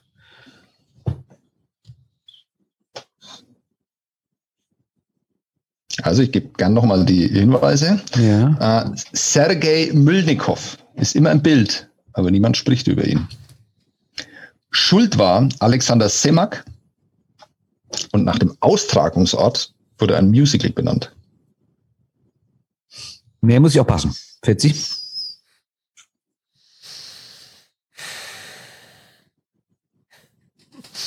Ich habe nur einen schlechten Spruch zum Austragungsort, aber. Ähm ja, vielleicht ist es sogar so, weil es ist natürlich, äh, das nur als Hinweis vielleicht dann auch noch an den Bernd. Äh, das lässt sich jetzt alles nicht so ganz genau überprüfen und ob das wirklich so war. Ich, ich hau einfach mal was raus. Nein, nein, es sind halt manches, manches ist halt lustig zu verstehen. Ja, das mit dem Musical ist eher lustig zu verstehen. Ähm, nee, weiß ich auch nicht. Also Musical bin ich dann irgendwie jetzt auf Chicago. Ähm, aber dann komme ich auch nicht weiter. Naja, fast. Also, ähm, wir sprechen über das größte Eishockeyspiel aller Zeiten. Zumindest behaupten es alle, die dabei waren und alle, die es damals gesehen haben. Ich habe es nicht live gesehen. Ich weiß nicht, wie es euch ging. Habt ihr Spiel 3 des Canada Cups 1987 live Nein. gesehen?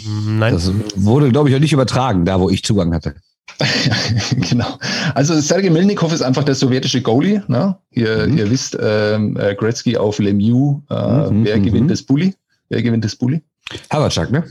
Howard genau, Havacek wird dann auch zum Spieler des Spiels übrigens gewählt. Ähm, genau. Wäre auch ein Hinweis gewesen, war mir dann aber zu leicht, äh, Havacek zu nehmen. Übrigens, Havacek ist auch der, der dann äh, zwei Russen gleichzeitig huckt äh, nach dem gewonnenen Bulli, dass sie Gretzky und nicht verfolgen. Ich glaube, das sind genau. ungefähr fünf Zwei-Minuten-Strafen allein in, dem, in diesem Konter davor, damit dieses Tor überhaupt hat fallen können.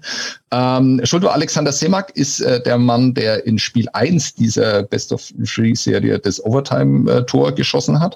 Aber arg. Ist, ist ein wenig arg, ja. Ist ein wenig arg, aber kann man, kann man auch wissen. Ne? ähm, Wenn man damit sein Geld verdient. Und wo hat dieses Spiel stattgefunden? In Hamilton. Ah, okay, das wusste ich auch nicht. Genau. Und welches ist das berühmteste und bekannteste und erfolgreichste Musical der letzten Jahre? Hamilton. Achso, ich dachte Cats. Hat natürlich nichts mit dem äh, mit der Stadt in Kanada zu tun. Ich dachte zunächst, es ist irgendein Spiel in Griechenland, weil es gibt auch ein Musical, das Greece heißt. sehr, sehr gut. Sehr oh Mann, wird's noch schwieriger, ist ja Wahnsinn. Wir haben wochenlang kein Quiz, dann packst du da so eins aus. Heute. Musicals raus. Ah. okay, pass auf. Ähm, ich überspringe mal die nächsten zwei, weil die sind noch schwerer. äh, und mache jetzt mal weiter. Der Christoph hat ein Heimspiel. Und es geht um folgende Hinweise. Zwei Jahre zuvor hatte der Sieger noch 1 zu 7 verloren gegen Deutschland. Was ist mit dem los? Spät, später wurde eine Oper draus. Und was ist los mit dir, Crawford?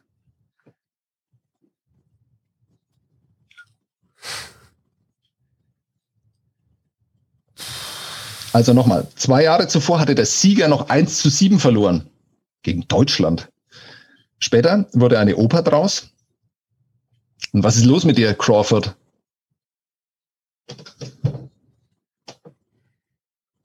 Oida! Weißt du, Bernd? Nein, ich stehe völlig am Schlauch. Was ist los? Ach, komm jetzt. Ja, was ist los mit dir, Crawford? Was ist los mit dir, Fetzer?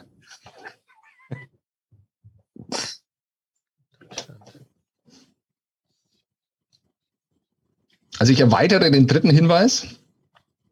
Was ist los mit dir, Coach Crawford? Ja, okay, dann ähm, später wurde eine Oper draus. das ist natürlich Spezialwissen, das gebe ich zu. Ist das ja, ähm, Musical nicht? Ist es Olympia? Ja, ist es Olympia 94 Deutschland gegen Kanada? Ist es Penalty-Schießen? Also zwei Jahre zuvor hat äh, Kanada nicht 1 zu 7 gegen Deutschland verloren. Aber Olympia stimmt. Sonst stimmt nichts. Ja, dann ist falsch. Ja, Bernd? Also, ist irgendwas mit Lillehammer? ganz gut, dass ich über Monate keine, keine Quizzes gemacht habe. Nee, es war, war ein berühmteres Spiel. Also es hat nichts mit, äh, mit Lillehammer. Es ist, wir, wir reden da schon über höchstes Eishockey-Niveau. Ja, wir reden wahrscheinlich über ein Olympiafinale. Nein. Die, nicht? Okay. Nein. Nee, dann stehe ich auch am Schlauch, sorry. Das wird oft verwechselt, das ist übrigens wie beim Miracle on Ice, wo man ja auch ja, immer das meint, das ist das Finale und stimmt natürlich nicht. Ähm, ah, ich depp. Ah, sorry. Sag, sag, sorry. Sag. Okay, jetzt weiß ich aber jetzt, jetzt sorry. Jetzt weiß ich's. Das war ja, ja gar nicht, das war ja, das war ja 98 das Penalty-Schießen zwischen Tschechien und Kanada, wo Crawford Gretzky nicht schießen hat lassen. Blödsinn. Uh. Genau, das war's.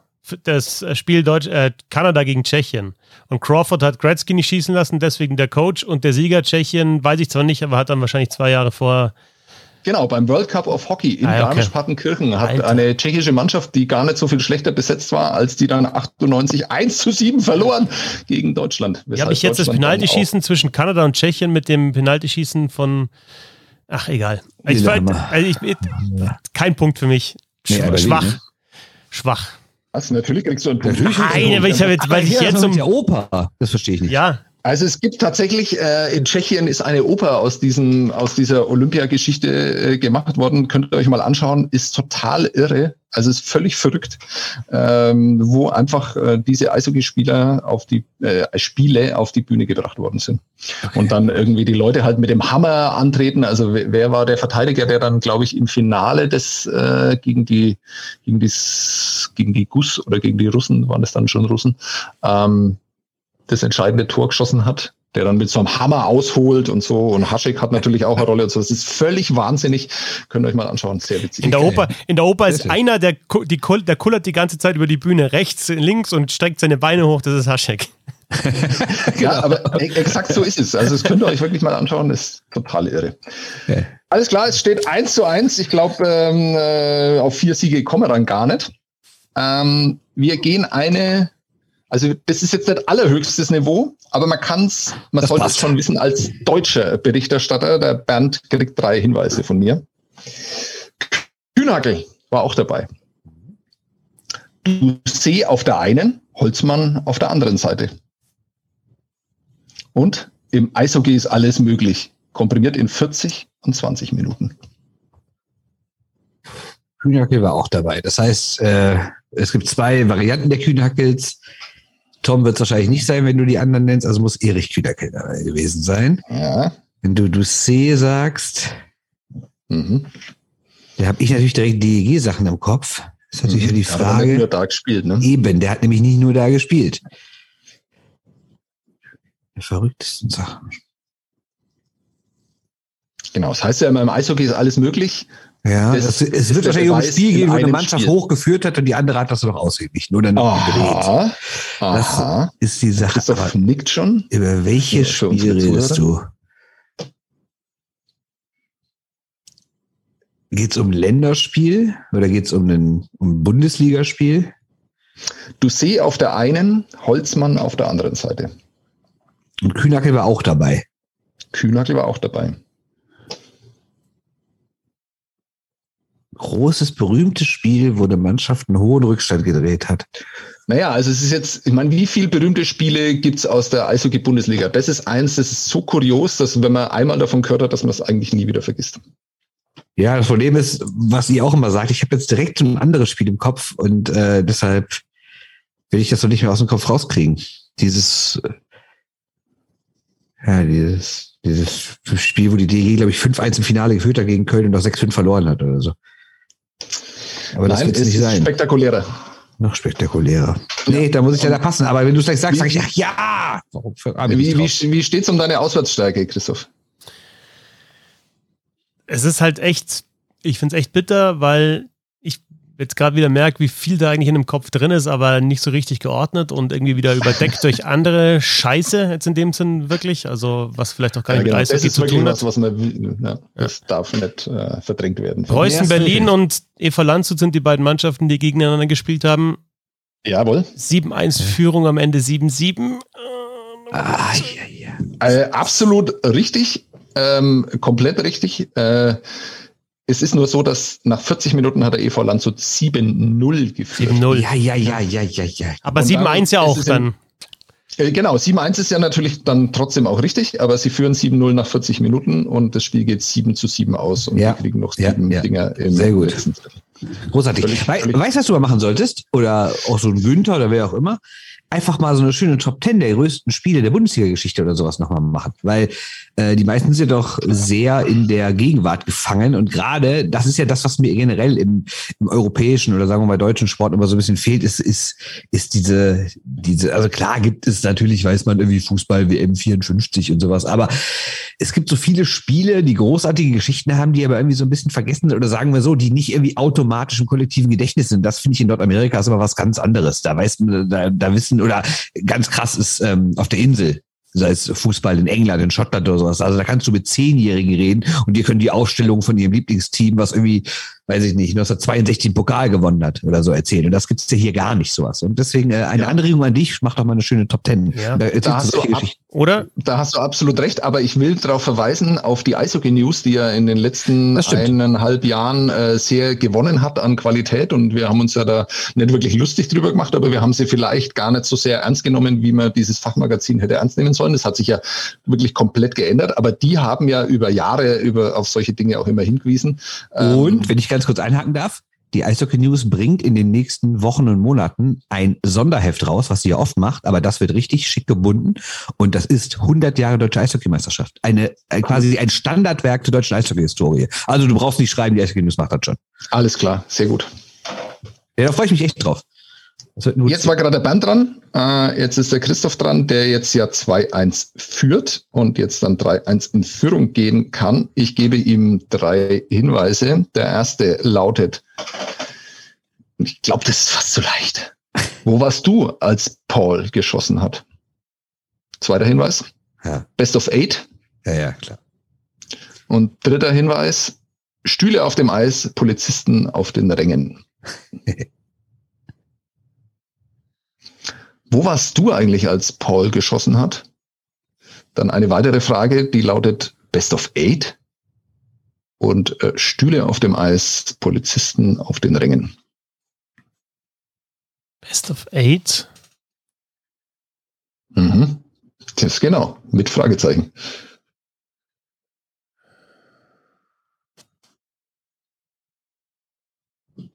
Komm, Fitzer mal hin, das weiß jeder.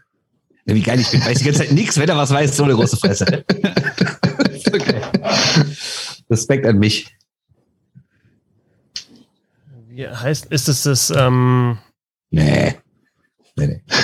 Ganz anderes. Geht's um, geht's um äh, Pierre Stani? Nein.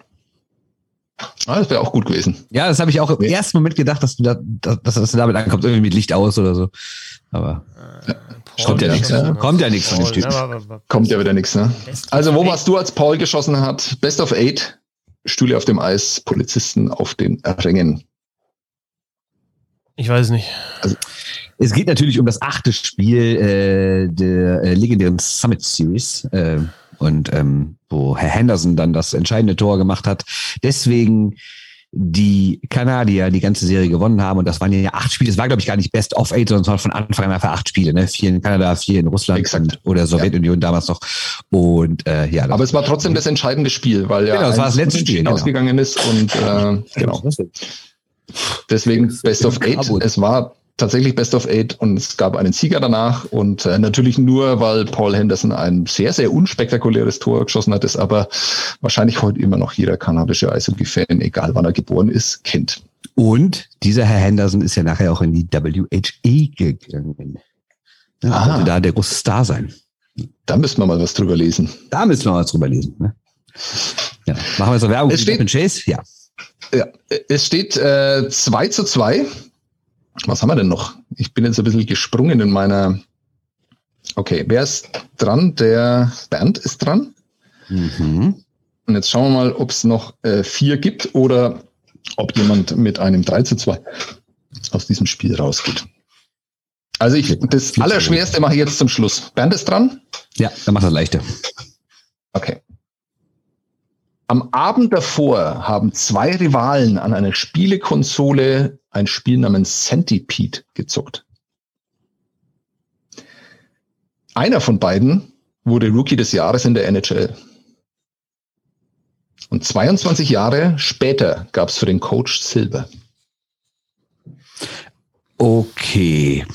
Coach Silber, das kann ja eigentlich nur Herr Sturm sein.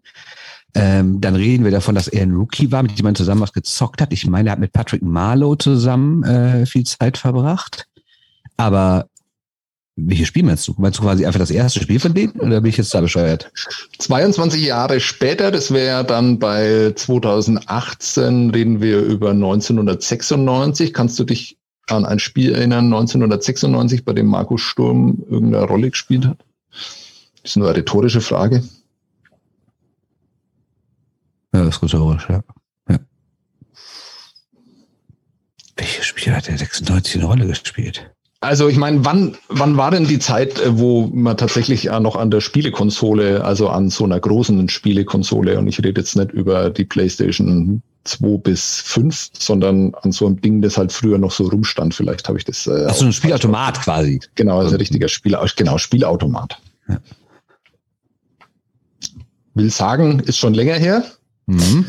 Einer von beiden, und das ist vielleicht für dich der entscheidende äh, Hinweis, von beiden wurde Rookie des Jahres in der NHL. Ja, stimmt, das wurde Herr Malo ja gar nicht. Und, und 22 Jahre später gab es für den Coach Silber, was ich, um ehrlich zu sein, auch nicht wusste. Okay. Aber der, du wirst ja nicht die absolut, ich meine, die, äh, anders ausgedrückt, die Sachen, die du bisher als Lösung hattest, waren ja immer absolut super Legendenspiele. Mhm. Also wird das ja auch eins sein. Ja. Hm, hm, hm, 22 hm. Jahre später Silber. Wer hat denn in den letzten Jahren mal so Silber geholt? Klar, Sturm, davor war, wir hätten davor überhaupt Silber geholt. Schweden, aber die wir es nicht genommen haben.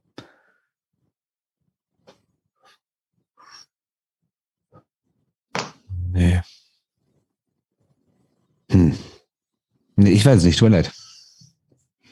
Hast du eine Ahnung, Christoph? Gib mir bitte nochmal die Hinweise, sorry. das ist klar. Also am Abend zuvor äh, haben zwei Rivalen, und jetzt kannst du dir mal überlegen, warum ich das überhaupt sage, weil so außergewöhnlich ist es ja gar nicht, aber vielleicht war es da ganz besonders außergewöhnlich, an einem Spielautomat ein äh, Spiel gezockt. Einer von beiden wurde Rookie des Jahres in der NHL, also danach. Und 22 Jahre später gab es für den Coach Silber.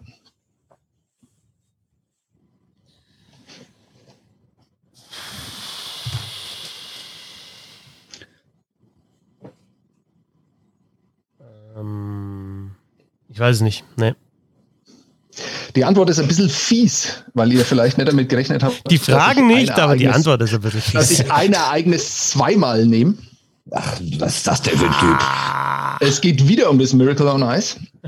Und am Abend vor diesem berühmten Spiel, das ja nicht das Finale war, haben äh, der äh, US-amerikanische Torhüter und Sergei Makarov äh, an einer Spielkonsole ein Spiel gezockt. Sergei Makarov wurde später in hohem, äh, nahezu biblischen Alter Rookie des Jahres in der NHL. Sowas hätte man natürlich schon mal wissen können. Ähm, das wusste ich. Ja, aber du musst die, die, die Punkte irgendwie verknüpfen. Also ja, ich ja, weiß, dass Makarov, wenn du mich jetzt fragst, wurde Makarov Rookie des Jahres, dann sage ich ja, aber dann bin ich halt ungefähr noch 1000 Kilometer weg von der Antwort zu dieser Frage. Äh, genau. Und äh, Herb Brooks war tatsächlich dann 2002 an der Bande nochmal gestanden, als die USA Boah. in Salt Lake City ähm, Silber holten. Okay, nicht schlecht. Nicht schlecht. Nicht schlecht, ne? Nicht schlecht. So, damit jetzt entscheidend und ähm, Christoph hat ein Heimspiel. Gibt's noch eine Frage?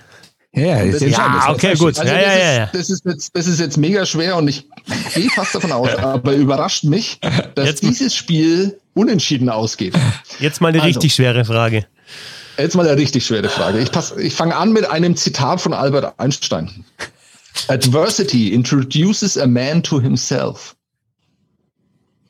Ihr kennt diesen schönen Eishockey-Begriff, ne? Adversity, den der jeder, jeder Trainer spricht immer von. Adversity und Adversity. Okay, Coffee, Gretzky, Messier. Aber kennt ihr auch Daryl Evans? Zweiter Hinweis. Dritter Hinweis. Nach fünf Spielen war dann tatsächlich Schluss. Für die Sieger wenig später allerdings auch.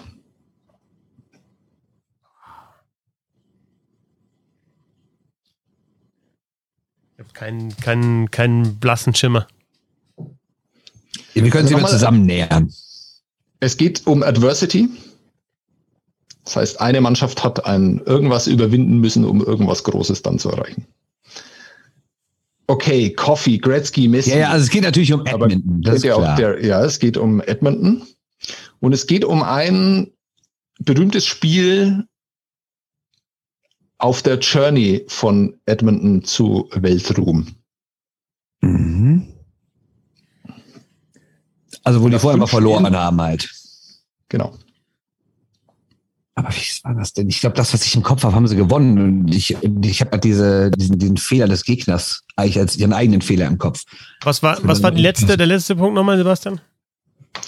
Der letzte Punkt war, habe ich schon wieder vergessen. Nach fünf Spielen war dann tatsächlich Schluss. Für die Sieger wenig später allerdings auch. Ja, die sind, die sind im Viertelfinale ausgeschieden, oder erste Runde sogar direkt, aber ich weiß halt nicht gegen wen. Ja, es ist richtig. Genau. Es ist so ein bisschen, es ist so ein bisschen ähnlich diese Chicago Bulls Geschichte, die immer an Detroit gescheitert sind, ne? bis sie dann selber dann ja, nicht, nicht so häufig, das stimmt. Nee, genau, ja, nicht so aber häufig, es, ja. ist, es, es geht darum, dass dieses Spiel vor allem so, ähm, also diese Mannschaft vielleicht auch geprägt hat. Und da sehe ich jetzt wieder zu ähm, Parallelen zu EV Landshut und äh, Preußen Berlin.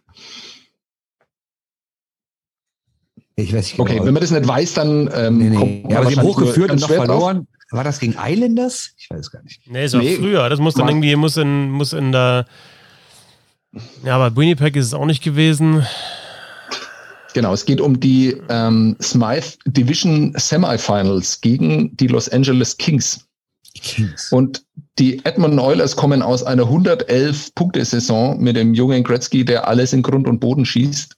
Die äh, Oilers führen 5 zu 0 mhm. und verlieren dieses Spiel 5 zu 6 gegen die Los Angeles Kings, die dann später die Serie gewinnen, aber dann sang- und klanglos gegen Vancouver ausscheiden. Aber das also, war so das, das große Scheitern der Edmonton Oilers, bevor die Edmonton Oilers so richtig groß wurden. Und der Mann, der in Verlängerung des Tor geschossen hat, war ein Rookie namens Daryl Evans und den man wirklich nur deshalb kennen kann.